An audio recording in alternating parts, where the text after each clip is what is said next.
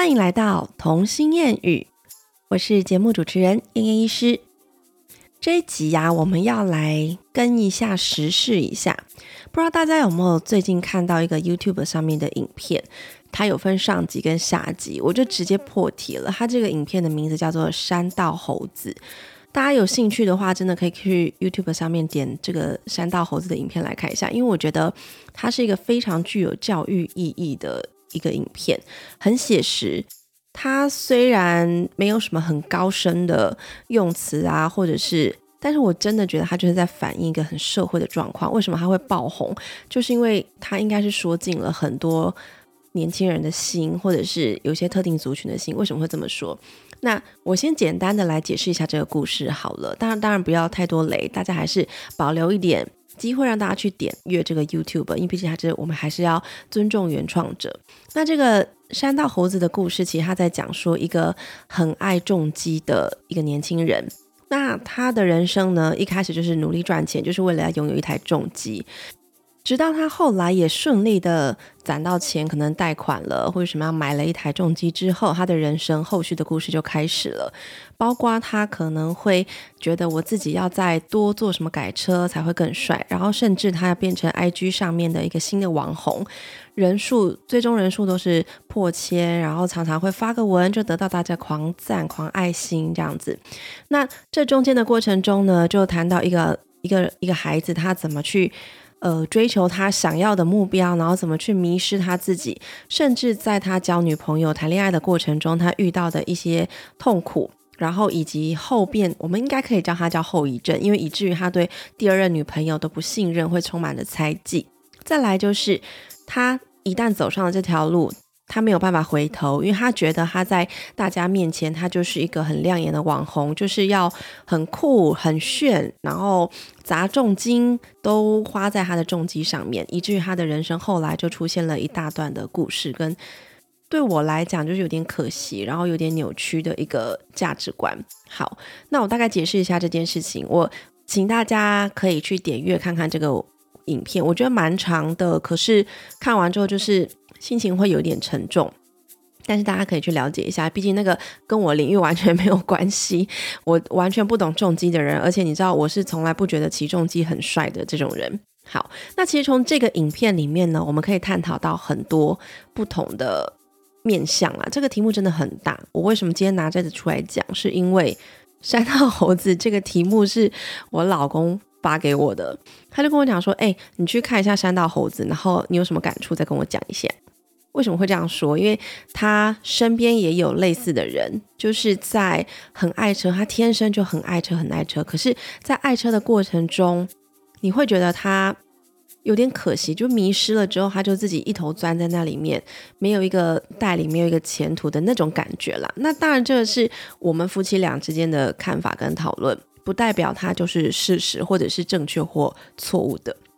当然，在这里我还是要前提前情提要，还是要提醒大家，我们在讨论任何一个社会的事件或者是一个现象的时候，本来就没有对与错。这个就是我今天第一个重点要跟大家讲的所谓的价值观。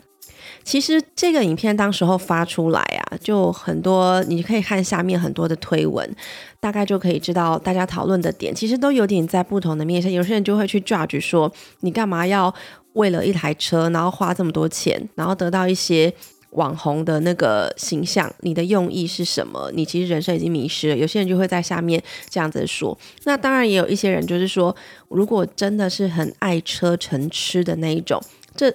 车子真的是他的兴趣这一种，他完全可以理解主角为什么会有这样的心态。他一直有一种自己追求不到的那种满足，追求不到的那个梦想。所以这件事情在各方的讨论之下，就变得很两极化，有各式各样不同的舆论的风声就出现了。好，那我还是要再度强调，事情没有对与错。其实一个影片或者是一个新闻、一个事件的出现。它能够在每个观看者、收听者的身上得到什么样的效果，完全就是看收听者、收看者他的心态是什么。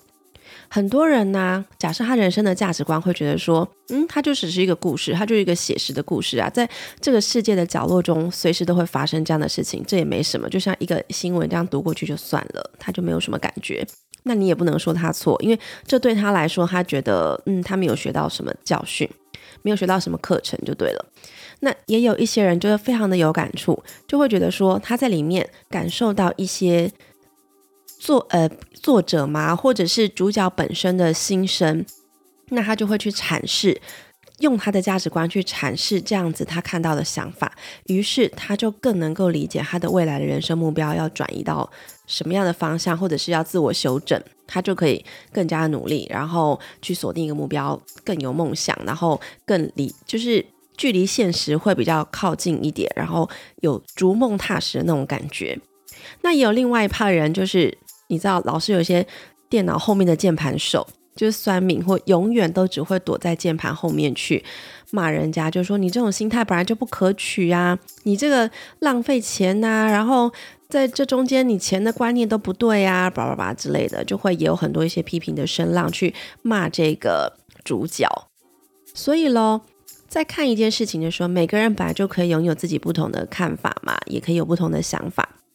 我们在找别人在讨论这个，当然我们看了影片之后，还是会把很想把自己的感触到处跟人家讲嘛。像我就跟我先生讨论的时候，我们都是要保持着像我上一集提到的。倾听的重要性，就是你必须要先两个人频率转对了，或者是你静下心来去吸收对方的想法，而不是要强烈让对方接受你的想法，这样才能够进行一个很好的沟通，对吧？好，那我这个是前面讲到的，就是这是人的价值观产生，你对影片会有不同的看法，所以整件事情真的没有对与错，它就是一件事件，然后可以让我们来有一些不同的学习的一个概念，这样子而已。好，那在这后面呢，我就跟我先生讨论到了一些有哪些点为什么会造成这样子的现象。那我的想法，第一个就是我会觉得说，这样的主角他是不是从小到大就在一个追求永无止境梦想的一个阶段？他有没有可能是在他成长背景的过程中？家庭教育的教养，或者是学校教育的教养，整个大环境给他的教育的理念是告诉他说，你唯有怎么样怎么样，就是呃，你可能啊，你永远都做的不够好啊，然后或是会，我觉得传统教育可能常常会很害怕要去称赞孩子，然后就变成说，可能孩子今天呃本来上次六十分，今天七十分，我觉得自己有进步，我很开心的跑来跟爸爸说，我今天考七十分呢。然后可能爸爸就会跟他讲说，什么才七十分？你知道谁谁谁都考九十五分吗？虽然他有进步，可是家长在那种传统权威式的教育下，其实是没有办法针对他那进步的二十分去鼓励他说：“我谢谢你的努力，我看见你很努力，所以才进步了二十分。”家长是告诉他说：“你知道这张考卷满分是一百分吗？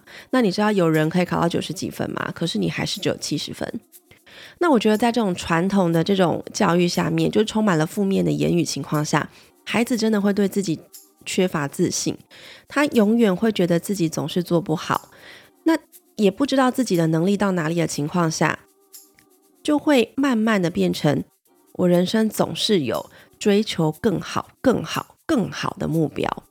比如说这个主角，他就是本来已经买了一台车，大家都觉得哇好帅哦。可是呢，他接下来还要是把它改车，然后或者是怎么样？好，车子都已经改到位了，变得更帅的一台车，那就算了。他接下来下一步就是想要成为网红，就是想要成为他的车圈里面大家都很赏识跟赞赏，大家看着他就发出哇的那种被捧在手掌心的那种魔力。那种魔力真的是很可怕的，就是你一旦进到那个圈子，如果你不懂得控制自己的欲望，不懂得满足，那你很容易会陷在那种纸醉金迷的状况。我今天的按赞数如果没有昨天的多，我就会整个人非常的低迷，就想说我是怎么了？怎么最近那个人气变差了吗？还是怎么样？就会陷在自己的小圈圈轮回过不去。这个是我要从我一直在跟大家推荐这种嗯正向教养的一个用途，就是在这里会希望。让孩子们，他们是对自己做的事情是充满了信心，而且也会很有想法的，知道自己在做什么，然后不是永无止境的去追求一个永远不可能满足的目标，这是一个很残酷的事实啦。但事实上，我也是在传统教育这个情况下出来的嘛。那你说我对自己的要求有没有止境？真的没有。假设今天我可能我国中的时候考学校第一名，但我下次我再拿全校第一名，我会觉得我很棒吗？不会，我会觉得那是我该做的事。那我如果有一次考了全校第二名，我会觉得怎么样？我很糟糕。真的，在当时的心情可能会有这样的状况，而且没有一个很好的 mental guide，就是会带你把这个心灵的这个想法往正途走的话，这种很让自己觉得低迷的气氛是很容易会一蹶不振的。如果你再遇到大一点的挫折，我现在遇到的难题真的比较难，我数学不会解，那我接下来真的就是一败涂地了。所以人生中真的遇到适时的遇到那个很棒的老师，这是一个很完美的事情，真的是一个很幸运的事情。如果有一个老师可以帮你看见你的那个穷愁潦倒的时候，有一个伯乐可以看见你穷愁潦倒那个时候，然后拉你一把，你的人生会从此不一样。那我们不可能要去要求我们一直都看到这些伯乐的存在，不是每个人的每一世都可以这么幸运，有人带领你前进的。那相对之下呢，我们就只能训练自己的心理素质，要慢慢的变强大。所以很多人现在都会去一些探索自我的一些工作坊，自我成长。很多人都除了工作以外的时间，都花时间在学习。这是我觉得现代人非常非常很棒的一个地方。我真的觉得有时候看到我听到我朋友那边说，哎，我等下去上什么课，我就觉得哇塞，真的是很上进诶，这样真的是。这也是一个未来的希望嘛，对不对？我想说很有道理，对吧？那从这个故事里面，我就开始跟我先生讨论说，我们应该要怎么样让孩子去满足、去觉得知足这件事情。哦，你知道这个 topic 是一个很大的大灾问，因为其实到现在，就算是成人，也偶尔都会有那种不知足、不不够满足的心态，更何况是孩子。所以我后来讨论完之后，我就决定，嗯，我们应该要帮孩子设立一个，让他至少有一个 range。你在这个范围里面，你可以去羡慕，但是你羡慕别人之后，你要把你自己的重心全部转移到对方的那个目标吗？不是，不是别人要做到怎样，你就要做到怎样。当然，理所当然。我们要让孩子去知道的是，我们的人生永远会跟别人不一样。就算是姐妹两个，你们的人生还是会过得不一样。所以在这种完全不一样的情况下，你永远羡慕不完，因为他过他的人生，你过你的人生，两个人总是会有不同的结局跟发展。当你有不同的时候，你就会觉得好羡慕对方，你就会觉得，如果我是他，我是不是比较快乐？这就是像人家典型就讲说。别人手中的东西永远比较好吃嘛，对不对？我也常常这样形容我大女儿。我大女儿她就是一个很明显，就是永远羡慕别人所拥有的，她从来不去思考自己有多少东西。那相对之下，我家老二就是妹妹，她天生就是比较不会去羡慕别人，她就是做自己好自在那一种。我不知道她真的是哪里来的自信，所以在对姐姐的教育的这一块，我会抓得蛮紧的。每一次她只要跟我讲说，哎，同学谁谁谁又有什么东西的时候，我就会很担心她那种羡慕别人的心情又来了，她又想要跟别人有一样的、一样的做法，或者是拥有一样的东西。好，所以我会一直跟她讲说，呃，光是羡慕这个不是办法之类的，这个这个真的很难呢。你说要我。讲说我是怎么教小孩的，嗯，问题是我的小孩也还在羡慕别人呢，我怎么能够讲？好，那我先讲一个最近的一个小例子。最近我真的蛮感动的，我一向就是跟姐姐讲说，诶，我跟你说，别人送你的礼物是不能选的，别人可能是辛辛苦苦的到店里面去。挑选了这个觉得很适合你的东西，他买这个东西给你的时候，应该是心里有一些想法，有一些呃觉得哪里很适合你的地方，我们可以去聆听他觉得为什么这个东西适合你，然后充满了感谢的接下他要送你的礼物。但姐姐以往的跟他就发生了好几次，比如说呃他同学的妈妈好心就帮他们班的小女生就买了很漂亮的小戒指或者是小发饰，那。甚至你知道，就觉得爱计较的他，我们都会先让他先选过。我真的觉得对其他同学很抱歉。我们也先让他看着照片先选了。好，结果回来他拿到他自己的了之后，他还是会看别的，然后还跟我讲说：“妹妹那个比较可爱，我这个都不可爱。”我说：“这是你自己选的哦，你不能怪别人。”然后他就会讲一些五四三跟我讲说：“妹妹那个怎样怎样，那个比较适合我怎样。”他真的是很典型那种，别人东西都比较好。好，那前面这几次就是断断续续这五年来，我这么夸张？一岁之前当然还不会表达啦。好，那他现在五岁了，到目前为止，他还是会偶尔发生那种对别人充满了羡慕的那种心态，然后就是苦恼的情绪。但一直到最近一两周，我突然觉得我的孩子长大了。为什么？最近发生了两件让我真的很感动的事情。第一件事情是。他们老师就学校老师有送他们小女生们，就是一人一个 unicorn 的玩偶。那你知道 unicorn 现在在女孩儿们之间是一个很神圣的宝物，真的很神圣。我觉得它就是一个充满了梦幻的象征。那这种也是一个群体效应嘛？其实搞不好有些人天生没有这么喜欢，可是因为他的好朋友超喜欢，就变得一整群小女生都很喜欢这个 unicorn 这个东西。好，那老师就呃很。真的很用心的去买了这个 unicorn 的娃娃给他，好，结果发生什么事呢？因为你知道我们要买娃娃其实很难呢，那娃娃那么多种，一样都是 unicorn，那颜色不一样，我怎么选啊？对不对？那当然，以我是一个送礼物的角色来讲，我就是选缤纷的颜色，好，我就选漂亮的，给谁就是给谁了。那这时候那一天，姐姐就抱着她的 unicorn 娃娃回来，跳跳跳，很开心来找我。我就说：哇，你怎么会有这么大娃娃？然后就说是老师给的，然后怎样怎样。好，我就想说：哇，这么棒。结果我就转头看到，哎，嗯，好像有别个颜色。我就想说：哦，我刚才差点骂脏话。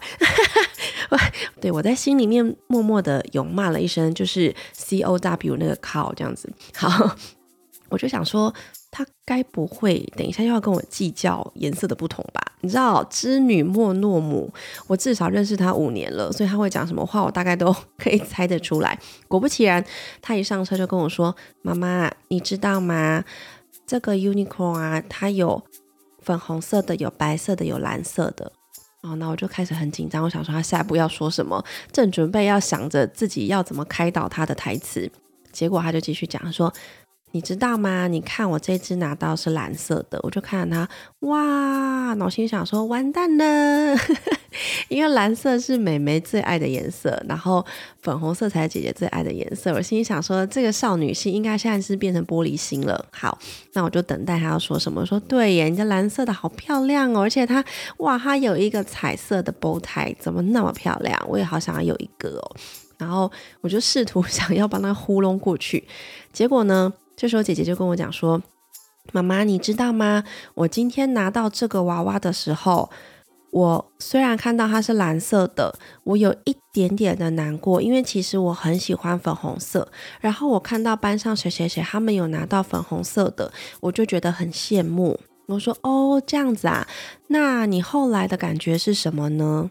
然后结果姐姐就说。”我虽然是拿到蓝色，那么一点点的难过，可是因为我太喜欢这个 unicorn 的娃娃了，而且这个是老师送我的礼物，我知道礼物是不能选的，所以我还是很开心的跟老师说谢谢，我还是会很爱他，虽然有这么一点点不喜欢，可是我又很喜欢，好可爱哦！你知道这五岁小孩讲出来的这个。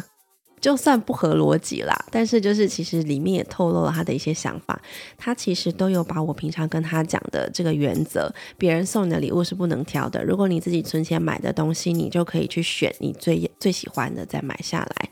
他至少把这件事情吸收进去。这件事情我跟他讲多久？哦，跟你讲不止半年哦，就是时时不时的要跟他提醒这件事情。每一次收到礼物的当中，我就要赶快提醒他这个想法，让他一直。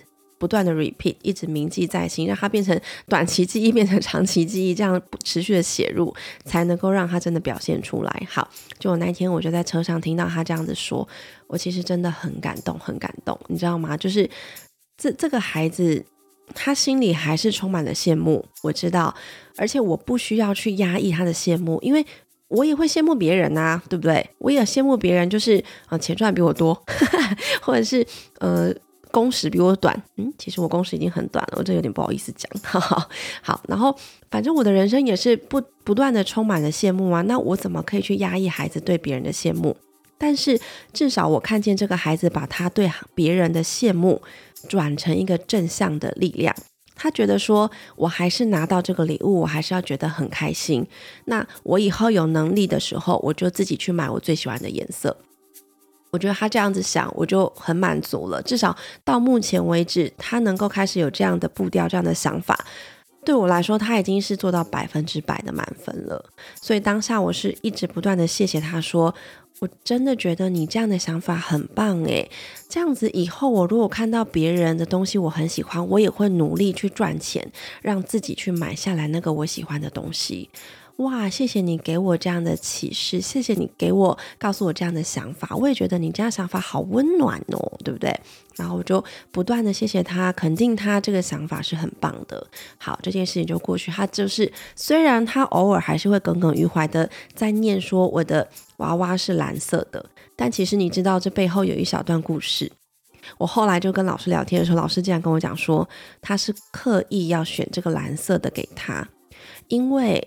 老师知道他，不知道大家有没有看我的粉丝部落格，我的脸书来觉得我写到有一次，就是那个他拿到造型气球，然后气球破掉了之后，就是还拿回来，可能热腾腾不到一个小时就破掉那个气球。好，那个气球他拿到就是蓝色的，而且当时他已经命名了。老师就觉得他对这个东西的遗憾可能还在，所以他既然要挑一个。一样是 unicorn 的东西，所以他就觉得说，我买一个跟他很像的，会不会让他心里那一点点的遗憾，就是稍微填补起来？哦，我听到这里，我真的超感动的，你知道吗？连妈妈都没有这么细心，因为我就觉得你就去接受你的遗憾吧，本来就是啊，人生就是会充满遗憾嘛。那你你你，反正你人生也不缺东西，那个破掉也是一种学习。结果没想到老师竟然这么细心的想到这一点，然后补给他一个蓝色的 unicorn 娃娃，我就觉得我都超想哭的。但是我我我后来有跟他解释，他还跟我讲说，其实老师有跟他说给他蓝色是因为怕他会想念他那一颗气球，那一颗气球叫 uni 这样。所以才刻意挑蓝色给他，但是你知道他满脑子已经打结了，就觉得说粉红色才是最漂亮的，所以他就是欣然的接纳了这一只新的 uni 化身，然后心里还是思思念念的在想，你知道女生要的永远不够多，永远少一件，所以他还是有一个未来的憧憬，说嗯，我以后自己去买，这样。好了，这件事情就是这样，这是我期许我让我的孩子怎么去面对他羡慕别人的这个。这个这个处境，当然他现在还没有达到真的要说知足吗，其实也也有一点踩到边了吧，对不对？因为至少他拿到这个礼物，他还是充满感谢的，而且他就是每天都抱着他睡觉呢，这样是不是有代表他真的很喜欢他？对啊，所以这也是一个我我让孩子知道。怎么去接纳自己所拥有的东西？那我不会压抑他的羡慕，这是我的方法啦，大家可以参考看看。好，我们再拉回来这个山道猴子这个故事。那除了我在探讨的这个家庭教育的给他们的观念啊，然后以至于让孩子会出现这样子永无止境追求一个追求不到的梦想这件事情，然后一直去把他的一个。呃，目标无限上纲的一直拉大拉大，完全没有满足的那一点，这个可能要从他从小开始训练起。好，那另外一方面呢，我先生就提到了，其实这一个影片，它适时的反映了就是生活在台湾的一部分的限制。要说是悲哀吗？也可以这么说。这个是我们在台湾这个小小的环境，我们虽然是一直很想跟人家说我们是国家，但是现实的状况就是我们的地很小，我们的人也没有别的国家那么多。对我们可能可以，呃，有很好的科技发展，有很好的医学发展，在很多的呃跟国家相比之下，我们可能是一个蛮进步的开发中国家，甚至要偏那个已开发国家那个路上走了。但是呢，相对之下，只要人口数这么少，这个地这么狭小，我们当然就会对其任何的产业发展有所限制。怎么说？我们就拿以前来讲好了。你看，十年前，如果一个孩子一直在打电动，一直在练习打电动这种东西，是不是很多家长就会跟他讲说，你就只会打电动啦，都不会念书啦，那打电动有什么屁用？你这样打电动以后可以赚到钱吗？你打电话就是废，这样有吗？我就是用尽各种的难听的话，对，这是可能是社会某一个角落发生的事情。如果一个孩子真的天生对那个打电动的场景啊、三 D 的那个顺序感啊、解任务的那个那个责任感啊，然后诀窍，他都非常的天生具有这个诀窍，那他就会很爱打电动这件事情。你十年前怎么可以料预料得到十年之后会有电竞比赛这件事情？这也是在未来的发展下才会有的东西。但是十年前那一票爱打电动的人呢？他们有机会去接受这个电竞竞赛的这件伟大任务吗？而且一旦竞赛了，得名了，你知道赚多少钱？搞不好比你在那边上班族每个月月薪这样子还高诶，对不对？所以一直到后来的这个发展之后，大家才开始诶，如果你电动真的打得要够好，你才能够成为一个。专业的 Pro 级的，对不对？这种才可以拿来赖以为生。但是前提啦，这个也是要打得够好，所以这也是一个专业技能的展现。但是在这个台湾目前的环境下，坦白说，第一个是可能啦，重机会有开始很多人喜欢重机，那重机的部分，你法规又没有配合啊？法规没有配合你的道路安全，或是真的规划一个重机很适合的路，或者是怎么样一个道路一个安全法，或者是一个合适的呃法令啦，道路的给你专门的竞赛场啊，或者是呃可以压车的地方啊。那结果呢？重机如果想要去跑的时候，就是去走山走山路，走。山路，我咬字有问题。我最近在教我二女儿注音，不是注音，我不在教她注音，因为她是一个咬字就是会一直把舌头放在牙齿，不管什么字都会把舌头放在牙齿中间的人，所以发音会她有点构音困难。所以我试图在帮她正音，结果变得我的舌头也会打结。好啦，那不是重点。好，那基本上这个大环境的前提下，没有提供给重击一个很好的环境，可是大家已经开始有这部分的喜好。跟一群同好都非常热爱这件事情，结果演变成怎么样？大家往山路去跑，山路又有很多大货车，所以常常会有一些意外事故的频传。这个也就是很可怜，就是你想要有这个发展，可是目前没有其他的配套措施，所以就会造成很多的遗憾。好，那再来，我们是否有办法可以让孩子的兴趣去跟他的生活一起共存？什么意思？就是我对这件事情是非常非常像，就像拿打电动来讲好了，我对打电动真的有兴趣。可是真的能够靠打电动赚钱，拿它来当职业级的电竞玩家，这种人占台湾的百分之几？其实很少。你要打得非常非常的好，而且其实你也是要花更多的钱去练习。对，所以你必须要有很多的。基础的因素组合起来，你才有这个本钱可以往这条路去发展。那我空有这个兴趣，可是我没有这个其他的支持，我有办法去发展吗？没办法。那这个兴趣就变成是我必须要找一个我很讨厌的工作去支撑我这个兴趣的存在。那当你的生活跟兴趣没有办法共存的时候，怎么办？就会遇到像《山道猴子》里面这个主角的状况。我。赚钱，我他在超商工作，我赚钱永远不够用，所以我要去借很多贷款，才能够满足我买重机或者是去跑，或者是甚至交女朋友 这件事情。所以他必须要花更多的钱在借钱上面，那他当然就是有永无止境的一个背的一个负债。所以这就是他的工作撑不起他的实际收入，面包撑不起你的兴趣，这也是一个很悲情的事情。我觉得简单来讲好了啦，就拿我来说，我虽然是医生，可是我的兴趣呢，也刚好是可以跟孩子们沟通。那我可以当儿科医生这件事情，真的是你说谁能这么幸运，我就这么幸运。可是外面的人没有啊，我可以在我的工作里面找到一个兴趣，所以我可以在这里面找到一个成就感，我就可以认真踏实的把我的工作做好。我就可以继续去研究我的工作的进修等等的。可是很多人，我相信啦，很多的年轻人，他们可能到二十几岁，还未满三十岁，可能甚至还未满三十五岁之前，他其实人生是很茫然的。我也不知道，我每天上班打卡做这件工作很烦，超烦心的。然后下班我就觉得，嗯，要出去玩一玩，跟朋友去喝酒啊。怎么晚上又过了，隔天又要上班？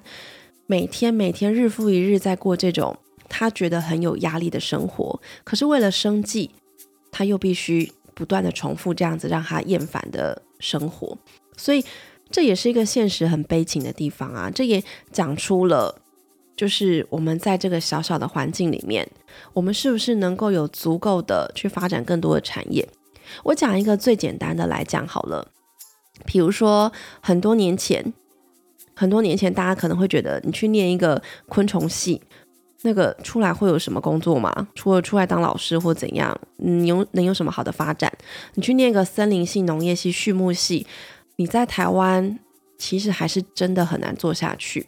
除非你就真的找到类似的工作，我拿我表妹来讲好了。嗯，我表妹借我讲一下，希望你不要生气。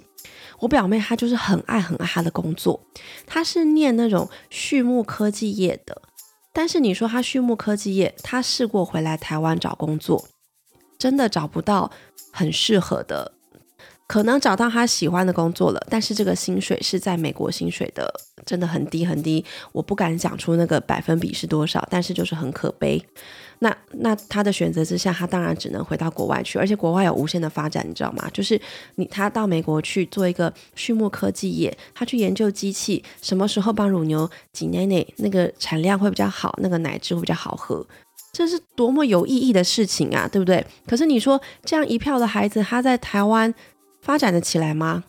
就很难呐，这是我们台湾一些产业的限制嘛，对不对？